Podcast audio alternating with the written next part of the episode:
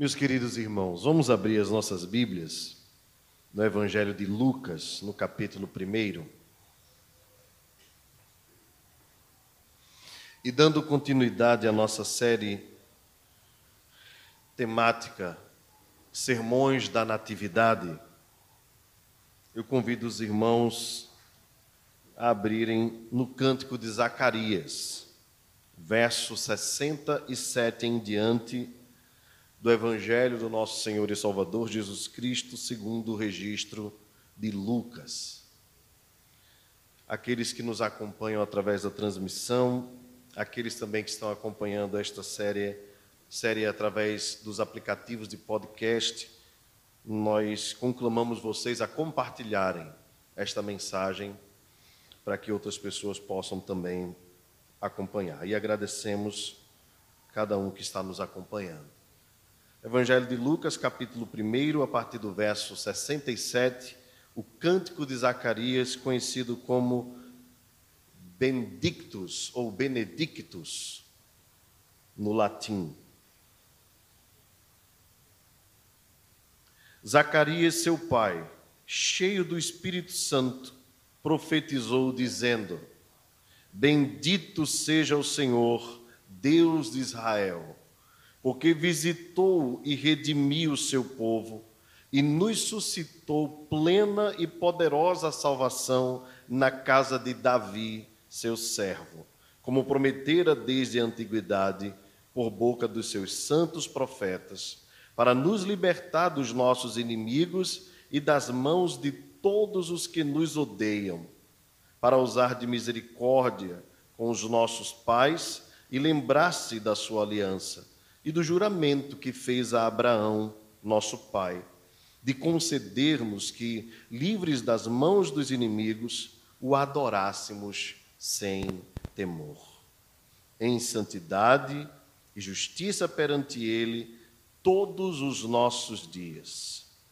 Tu, menino, serás chamado profeta do Altíssimo, porque precederás o Senhor, preparando-lhe os caminhos para dar ao seu povo conhecimento da salvação e é, no redimi-lo dos seus pecados, graças à entranhável misericórdia de nosso Deus, pelo qual nos visitará o sol nascente das alturas, para alumiar os que jazem nas trevas e na sombra da morte, e dirigir os nossos pés pelo caminho da paz. O menino crescia e se fortalecia em espírito, e viveu nos desertos até ao dia em que havia de manifestar-se a Israel. Vamos orar, irmãos, mais uma vez. Senhor querido, muito obrigado por esta noite tão maravilhosa. Nós damos graças ao teu nome, Senhor, porque podemos ter a liberdade de adorar ao Senhor com as portas abertas sem sermos impedidos, como alguns irmãos passam em alguns países. Te agradecemos pela tua palavra em nossa própria língua. Sabemos que muitas nações e povos, etnias, ainda não têm este privilégio.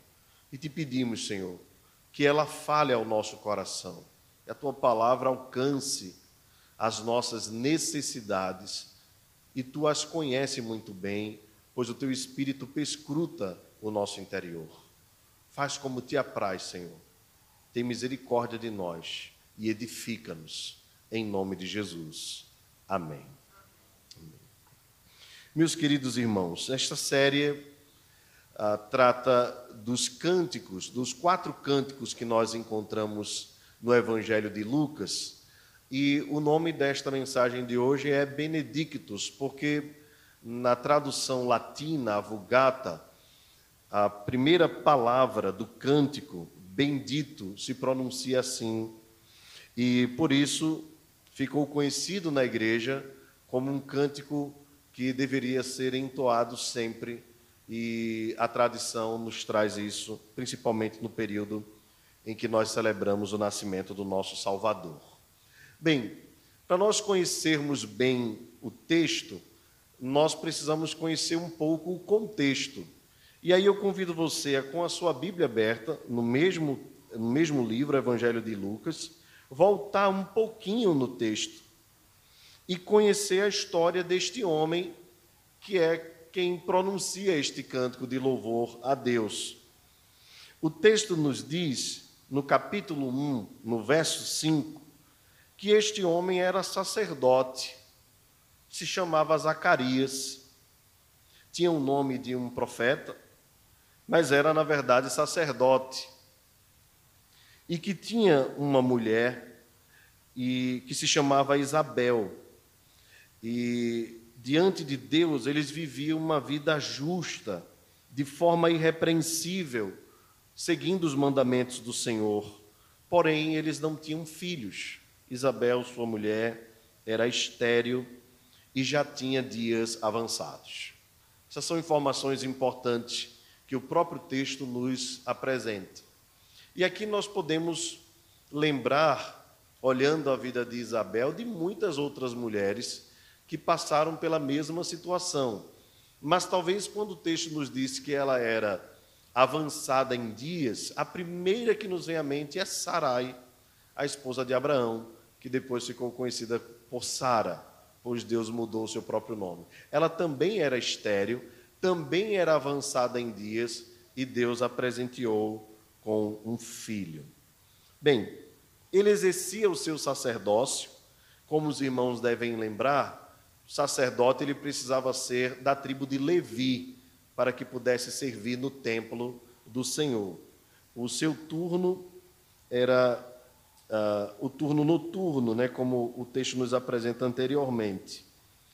Ele então entrava no santuário para uh, oferecer sacrifícios a Deus, segundo o costume sacerdotal. Possivelmente aqui, além de ser um levita, o texto nos apresenta uh, o fato de que ele era descendente de Arão, o que significava que ele era não apenas um sacerdote, mas era um sumo sacerdote na casa de Israel. Então, um anjo lhe aparece à direita em pé, à direita do altar de incenso, e ele ficou perturbado e com temor quando teve essa visão. Os irmãos é, lembrarem bem, nós estamos falando do período pós ah, o, o período intertestamentário, o que significa que eh, se refere ao período de 400 anos. E depois do profeta Malaquias, Deus silenciou em usar os seus profetas. E que Deus não apareceu mais para Israel, Deus se calou, Deus não falou mais com o seu povo. Então havia ah, uma expectativa muito grande em Israel de uma manifestação divina.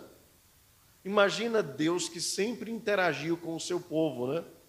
Desde quando ele chamou Abraão, Deus foi conduzindo Isaac, foi conduzindo Jacó, foi conduzindo Moisés, José, melhor dizendo, né, até levar o povo de Israel para a terra de Gósen, depois de toda a trama e de toda a resolução de Deus para aquele momento. Aí Deus vem e fala com Moisés, depois Deus vem e fala com Josué, e o povo, depois de Josué, passa ao período dos juízes, Deus vai falando com o povo através de sonhos, de visões, dos profetas, dos anjos, mensageiros dele. Então, toda a história de Israel é a história de Deus se comunicando com o povo. De repente, Deus, após a profecia que falava do novo Elias, Deus se cala. E se cala por um longo período de tempo. 400 anos é muita coisa. Se nós pudéssemos pensar aí nas gerações, seriam 10 gerações de silêncio de Deus. 10 gerações em que Deus não mais falava com o seu povo. Então, Zacarias estava no templo, no altar, e um anjo lhe aparece. O texto diz que ele ficou perturbado temendo. Prestem atenção em mim, irmãos. O anjo, porém, lhe diz: Zacarias, não temas. Aqui é algo importante nós entendermos. O temor era natural, era um mensageiro de Deus, era um anjo de Deus, era uma aparição extraordinária. Expectativa muitas vezes de quem tinha essa visão é de que ia morrer. Então o anjo diz: Não temas. Se assemelha quando o anjo falou também com Maria e também com José. E em vários momentos nas Escrituras, Deus disse ao seu povo, aos seus servos: Não temas.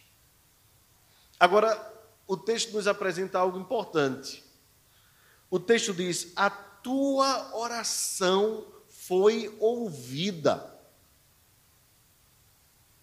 E Isabel, tua mulher, te dará à luz um filho.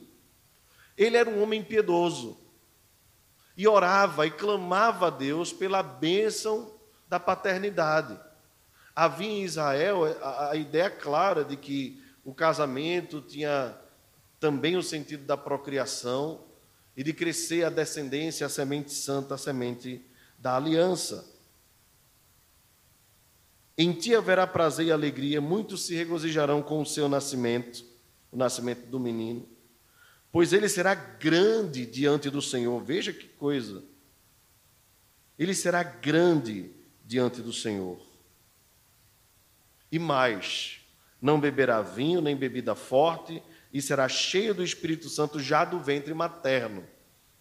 Mostrando então que Deus estava separando este menino, que nós vamos saber né, que o seu nome é João, conhecido por Batista, ele deveria se separar do costume natural de Israel que era o costume de beber vinho ou bebida forte.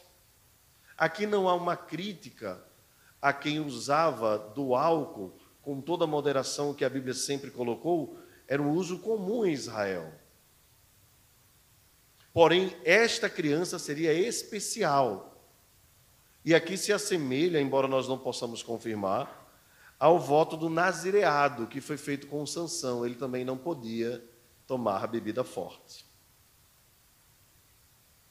Só que o mais importante aqui, eu diria para os irmãos, está no finalzinho, quando diz: será cheio do Espírito Santo já do ventre materno. Que coisa impressionante, irmãos. Deus calou-se por 400 anos e agora vai se manifestar no ventre de uma mulher estéril com uma criança que já é cheia do Espírito Santo antes do seu nascimento. E converterá muitos dos filhos de Israel ao Senhor. Bem, o texto diz que ele apresenta quem seria o menino. No verso 18, Zacarias pergunta como isso ia acontecer, porque ele já era um homem velho. E aqui, irmãos, mais uma vez a gente volta lá para Abraão e Sara, né? Porque na história nós sabemos bem que, com uma expectativa equivocada sobre Deus, Sara decide, junto com Abraão, entregar sua serva, Agar, porque acreditava ser avançada em dias. Porém, depois que o menino nasce, Ismael, passado alguns anos, o anjo visita a casa de Abraão e diz: Daqui a, algum, a um ano tu darás à luz um filho. E Sara ri daquela situação. Então o anjo pergunta: Por que te riste? E ela: Não, meu senhor, eu não ri. Mas essa era a ideia: sou uma mulher velha, como posso ter filho? Bem, o anjo respondeu dizendo: Eu sou Gabriel, que assisto diante de Deus e fui enviado para falar-te e trazer estas boas novas. Agora interessante, né? O anjo não responde a pergunta de Zacarias. O anjo simplesmente diz: Eu sou enviado do Senhor. Eu assisto diante de Deus, eu sirvo diante da presença de Deus. E fui enviado para falar-te. Né? Essa aqui é um, um, um, é importante a gente entender. A missão dos anjos é serem ministros, servos. A ideia de assistir aqui é ministrar eles adoram a Deus, mas também são enviados por Deus para trazerem mensagens e cuidar do seu povo, do povo do Senhor. Deus diz então, através do anjo: Tu ficarás mudo, não poderás falar, até que essas coisas venham a realizar-se, porquanto não acreditastes nas minhas palavras, as quais a seu tempo se cumprirão. Então aqui Zacarias mostrou a mesma desconfiança de Sara, a mesma. Não acreditou que isso seria possível. Deus então lhe, lhe castiga, por assim dizer, deixando-o mudo até que todas as coisas acontecessem. Bem, o texto termina, se você puder acompanhar aí no verso 21, o povo continuava esperando e ficou admirado porque ele demorava no santuário. Aqui uma coisa importante, né? Quando o sacerdote demorava-se no santuário, no serviço, em especial no Santo dos Santos, o povo ficava com grande expectativa porque os irmãos sabem que só podia entrar lá o sumo sacerdote uma vez por ano, e que se ele demorasse muito, poderia ser um sinal de que ele estava sendo fulminado pela glória de Deus e não mais voltaria. Porém, ele volta, mas não fala nada. Eu não sei exatamente quais são as palavras que comumente um sacerdote falava após o sacrifício. Mas certamente ele conversava com o povo. Desta vez aconteceu inusitado. O sacerdote saiu do santuário falando por acenos. Ele estava mudo. Pois bem, o texto então, voltando para o nosso o nosso verso aí, o nosso, a nossa perícope, o verso 67 em diante, Nesse intervalo, o anjo visita, o mesmo anjo, né? Visita Maria. Depois Maria, depois que Maria recebeu a notícia, ela vai e visita Isabel. Nós falamos sobre isso na semana passada. E tem um lindo cântico de Maria, que nós conhecemos como Magnificat. Então vem no verso 57 o nascimento de João Batista. Ah, ele nasce, os os vizinhos, os parentes percebem a misericórdia de Deus, se alegram com Isabel pelo nascimento da criança. É, no oitavo dia, como manda a cultura judaica, circuncidaram o menino João e é, é, recebeu o nome lá pelo seu pai. O texto diz no verso 61: Disseram-lhe: Ninguém há na tua parentela que tem este nome. Perguntaram por acenos ao pai do menino que nome queria que lhe desse. Então, pedindo ele uma tabuinha, aqui veja que coisa interessante, né, irmãos? Os detalhes do texto, né? Ele escreveu porque não podia falar e disse: João é o seu nome. Assim, a sua boca se abriu e a sua língua foi desprendida e ele falava louvando a Deus. Aqui um detalhe, ainda não chegamos no nosso texto. Mas observe que a última palavra de Zacarias foi de incredulidade. Como é que eu posso ter um filho se eu já sou um homem velho, minha mulher é uma mulher velha? Nós fomos estéreis né, a vida toda, se pudesse dizer assim, como casal. E aí foi a última palavra dele. Como é que pode? Deus então cerra a sua boca. Depois de tudo que acontece, Deus abre a sua boca e a primeira, a primeira frase é frase de louvor a Deus. Incredulidade, depois fé, depois louvor. Bem, todos ficaram possuídos de temor e na Judéia as pessoas começaram a saber o que havia acontecido. E aqui é a, o nosso link para o texto, né? No verso 66 ele diz: Todos os que ouviram guardavam-as no coração, guardavam-nas no coração, dizendo: Que virá a ser, pois, este menino? E a mão do Senhor estava com ele. Havia uma expectativa na Judéia. Há alguma coisa especial acontecendo em Israel. Deus calou-se por 400 anos. Nós não ouvimos mais a voz de Deus. A experiência de ver o anjo foi só de Zacarias. Mas a sua a, a, a sua língua cerrada, né, a sua boca fechada, a sua demora no templo, os seus acenos ao invés da voz já deixaram o povo na expectativa. Você sabe que o povo é curioso, né? É natural a curiosidade.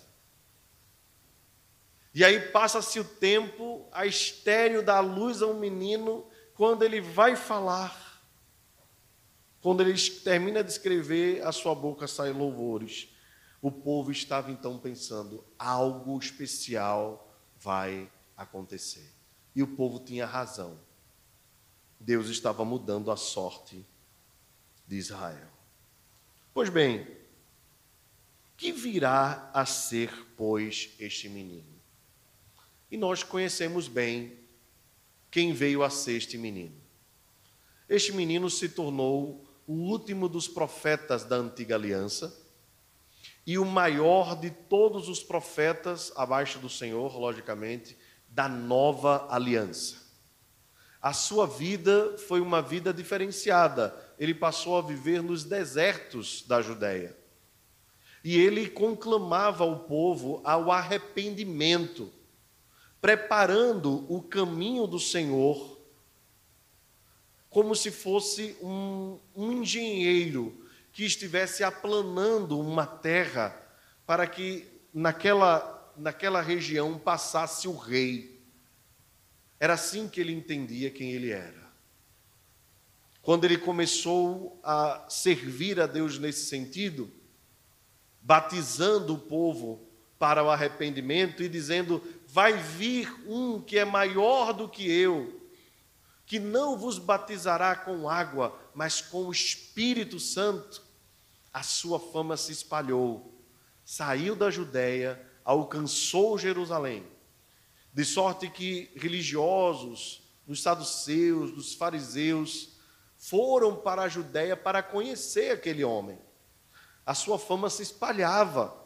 E mais, se ele por um tempo vivera sozinho no deserto, comendo gafanhotos, tomando mel silvestre, agora ele passou a ganhar discípulos. E haviam muitos discípulos de João, e a sua fama se espalhava. As pessoas também tinham curiosidade com aquilo que era novo, principalmente na religião.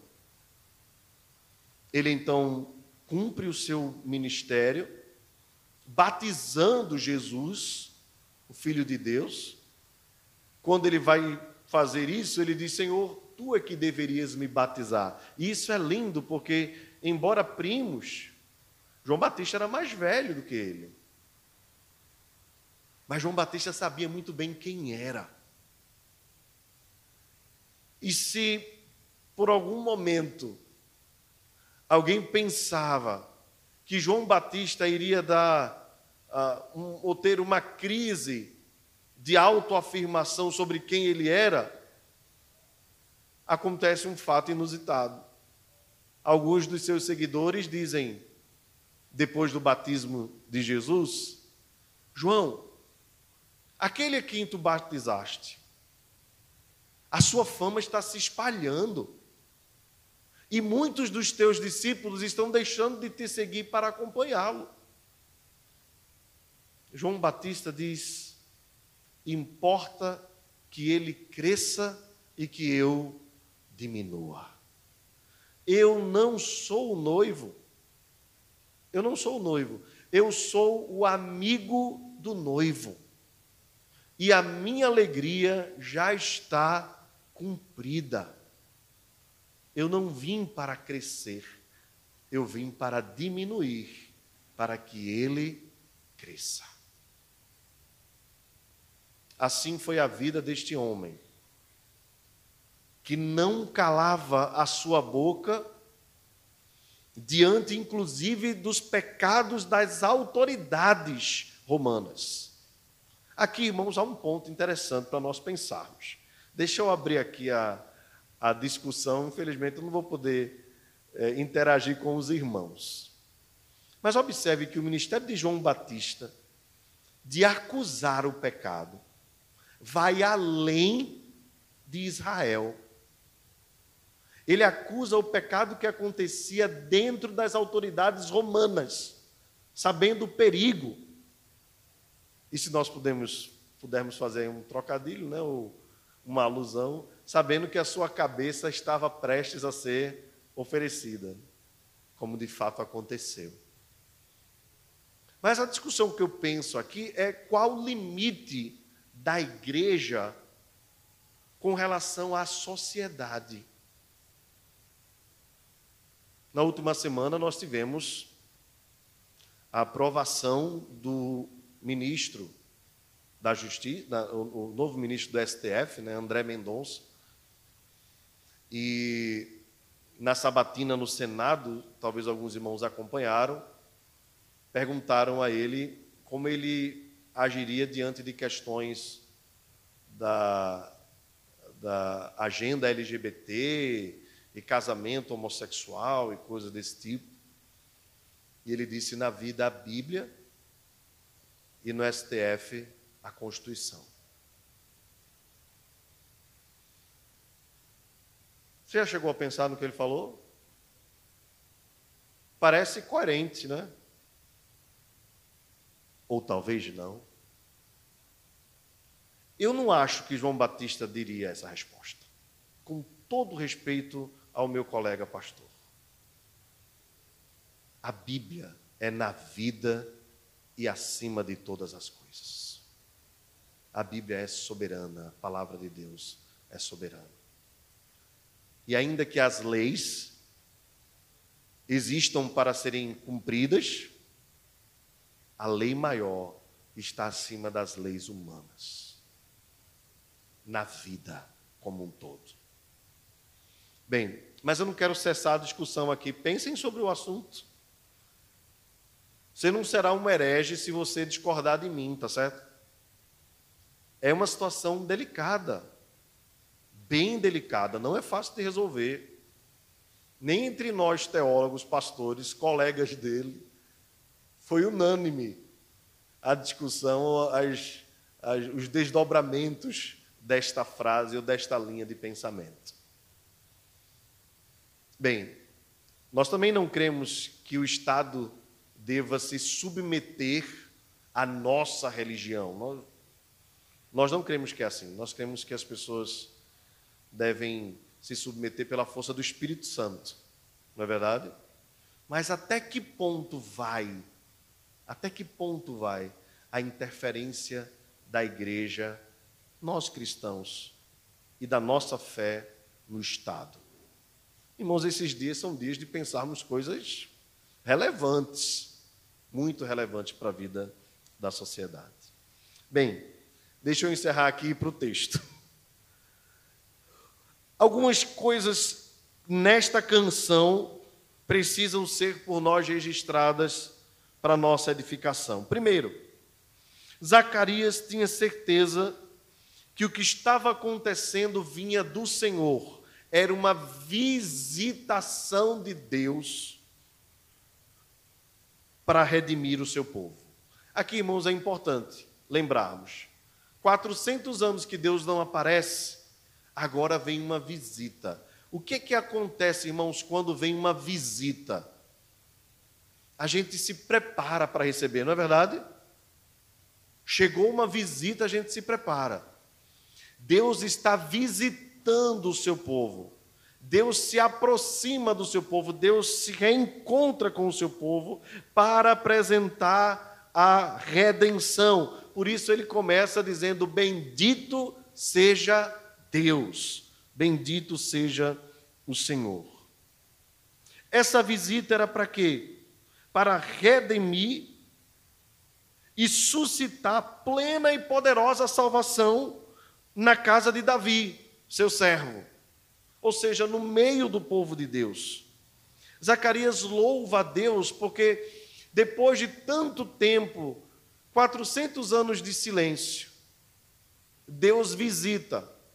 E depois de tanto tempo que a promessa foi feita lá em Gênesis 3,15, o proto-evangelho, quando o Senhor diz: Porém, inimizade entre ti e a mulher, falando a serpente, entre a tua descendência e o seu descendente, este te ferirá a cabeça e tu lhe ferirás o calcanhar. Depois de tanto tempo, Deus então resolveu, na plenitude dos tempos, visitar o seu povo com uma redenção, suscitando plena e poderosa salvação.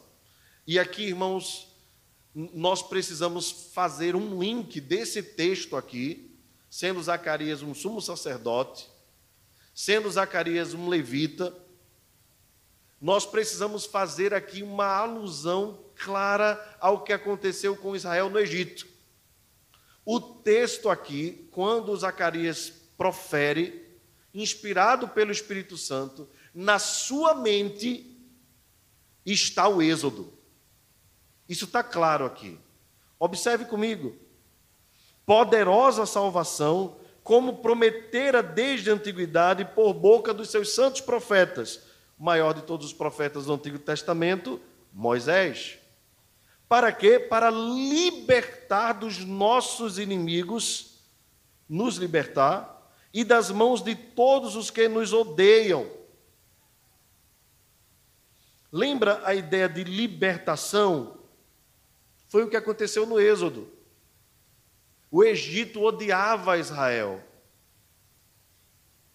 E mesmo o povo que decidiu sair com Israel, que era do Egito, foi apenas para zombar e para promover discórdia, aquilo que eh, Moisés chama de populacho que havia no meio do povo. Bem, Deus tinha dito por meio de Moisés para Faraó: Deixa o meu povo livre deixa o meu povo livre. Mas tinha um propósito: deixa sair o meu povo para que me preste culto. Quem era Zacarias? Um sacerdote, um levita, responsável em Israel pelo culto. Então Zacarias faz uma alusão muito clara. Irmãos, o que está acontecendo aqui é que Deus nos visitou para cumprir aquilo que aconteceu lá no Êxodo. Com um braço forte, com mão poderosa, ele tirou Israel do meio do Egito, levou para o deserto para que me preste culto. Você deve lembrar que durante as vezes que Moisés foi falar a Faraó, Faraó dizia assim: pode ir, mas deixe as crianças. Pode ir, mas deixa as mulheres. Mas a ordem era: deixa sair o meu povo todo, para que me preste culto no deserto. Bem, Zacarias lembra disso e diz: usar de misericórdia, Deus está usando misericórdia com os nossos pais, lembrando da sua santa aliança, como o juramento que fez a Abraão, nosso pai, de conceder-nos que, livres das mãos de inimigos, o adorássemos sem temor. Israel temia adorar a Deus no Egito. Não podia adorar a Deus no Egito. Mas podia adorar a Deus no deserto. Deixa sair o meu povo para que me preste culto. Em santidade e justiça perante Ele todos os dias então ele agora olha para o menino e profere algumas palavras importantes. Serás chamado profeta do Altíssimo, que era o profeta, irmãos, era a boca de Deus no meio do povo. Em outras palavras, Zacarias está dizendo: Tu serás o megafone de Deus, o amplificador. Tu serás o instrumento pelo qual o povo vai ouvir a voz do Senhor, porque tu vens do Senhor, porque precederás, ou seja, tu virás para preparar o caminho, vindo antes dele, para dar ao seu povo conhecimento da salvação, no redimi-lo dos seus pecados. Ele dava graças a Deus, porque ele era fruto da misericórdia de Deus que visitara o seu povo naquele tempo. o sol nascente das alturas, para iluminar os que estavam nas trevas. Meus irmãos, quais aplicações nós podemos tirar desse texto? Eu quero ser breve, mas eu queria que você atentasse bem. Em primeiro lugar, Deus é fiel para cumprir as suas promessas. E embora elas pareçam tardar, elas não tardam. No momento certo, ele vem e faz como lhe apraz. Ele é fiel em todas elas. As promessas de Deus não caducam. Deus não tem amnésia. Deus lembra de cada uma delas e no tempo certo ele o fará. Prometeu redimir a Israel, prometeu visitar a Israel e o povo foi visitado. Em segundo lugar, Deus precisou fazer a redenção com uma salvação que fosse poderosa. E aqui eu queria lembrar aos irmãos o fato de que quando Deus nos alcançou, ele fez um trabalho muito forte em nosso favor.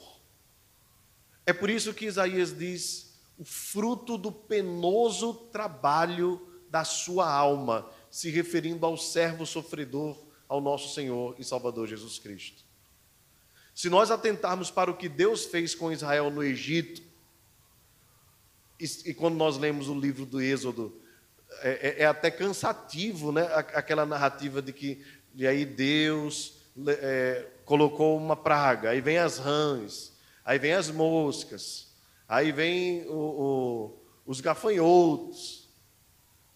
Bem, a, a, narrativa vai repetindo né, das pragas.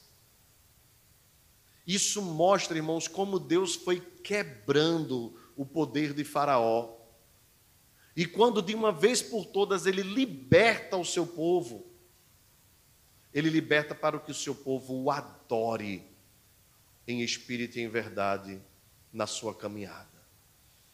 Eu queria lembrar aos irmãos que o nosso Senhor e Salvador Jesus Cristo também nos libertou do império das trevas e nos transportou pelo, para o reino do Filho do seu amor, no qual nós temos a redenção, a remissão dos nossos pecados. E que a sua vitória sobre o pecado, sobre a morte e sobre o diabo foi uma vitória que ele alcançou pelo poder do seu braço, a fim de nos conceder vida nós que éramos fracos, fomos alcançados por aquele que é forte e poderoso para nos salvar. Mas ele nos salvou com um propósito: para que nós o adoremos sem temor. Ele nos salvou para que nós o adoremos em santidade e em justiça perante Ele. E mais, ele nos salvou para que nós o adorássemos todos os dias das nossas vidas. Meus irmãos, não adianta nós é, falarmos sobre salvação se isso não interfere no modo como nós vivemos. Essa incoerência não tem, não tem a ver com a mensagem da salvação. Não adianta você apenas saber o que Deus fez por você.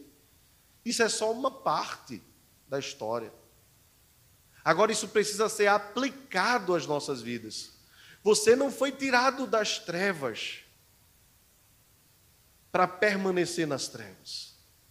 Você foi tirado das trevas para viver a vida na luz. Somos filhos da luz, devemos andar na luz, viver na luz e não nas trevas. Nós não podemos viver, irmãos, a dicotomia que vivem os romanistas quando defendem aquela ideia de sagrado e profano. Toda a nossa vida é sagrada e deve ser consagrada a Deus. Tudo o que temos e o que somos. O nosso culto não é só duas horas, não são só duas horas. O nosso culto não é só quando nós estamos aqui.